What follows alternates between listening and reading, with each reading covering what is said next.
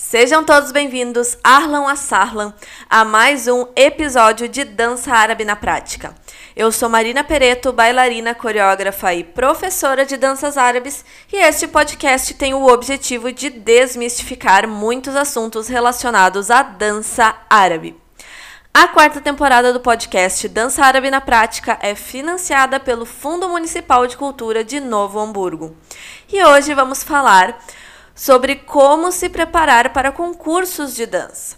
E claro, né, nós vamos falar de forma geral, porque existem muitos tipos de concurso com regras diferentes um dos outros, propostas diferentes e aí por diante, né? Mas o objetivo deste episódio é que você entenda alguns princípios básicos da preparação para esses concursos, certo? Primeiro, começando pelo objetivo deles. Qual é o seu objetivo? Né, a partir do concurso é ganhar o prêmio? Será que você está tirando do concurso o melhor que ele pode te oferecer? Um concurso de dança ele serve muito mais para que a gente tenha um feedback do nosso trabalho, né? Muito mais do que ganhar mesmo um prêmio, né? Um troféu, uma medalha, enfim. Se a sua participação se resume ao prêmio, o que, que acontece se você não ganhar ele?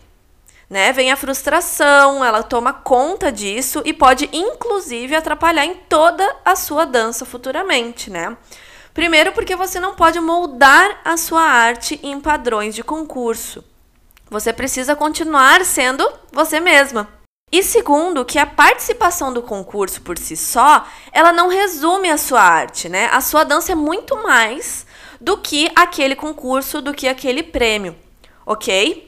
Certo, com isso definido, vamos ao que importa então. Começando pelos jurados. Vocês sabem quem são os jurados? O que, que mais interessa saber deles, né? Para tua dança, no que, que eles podem te acrescentar? Qual é a visão que eles podem trazer para tua dança que vai colaborar para sua performance artística, né? E o bom é que a gente prepare uma dança né? Que a gente realmente procure a avaliação daquele profissional. Por exemplo, eu adoro aquele profissional por causa do folclore dele, né? Eu gosto que, uh, da forma com que ele dança saíde. Certo, vou apresentar um saíde, porque daí ele vai ter uma forma muito legal de contribuir para minha dança, para minha arte certo?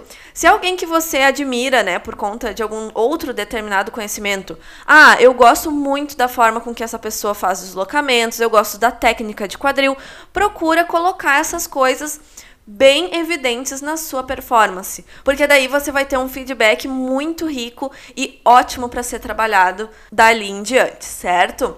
Outra coisa é, além de se preparar fisicamente, pessoal, se alimentar bem, ter uma boa noite de sono, né? Por mais que isso seja bem difícil quando a gente tá muito nervoso, né? A gente fica ali bem agitado, é, é ruim de ter uma boa noite de sono, mas procura se alimentar bem, pelo menos, né? Bota um despertadorzinho se não consegue lembrar, porque é muito ruim a gente estar tá fisicamente mal nesse dia de concurso, né? Porque daí a gente se atrapalha mesmo, né, por conta do nosso físico.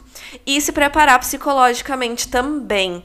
Né? Lembrando tudo aquilo que eu falei antes, de não ir só pelo prêmio, né? Que a sua colocação ela não resume a sua trajetória na dança. Então coloca isso em mente para não ir com aquela pressão psicológica te esmagando para cima do concurso, certo?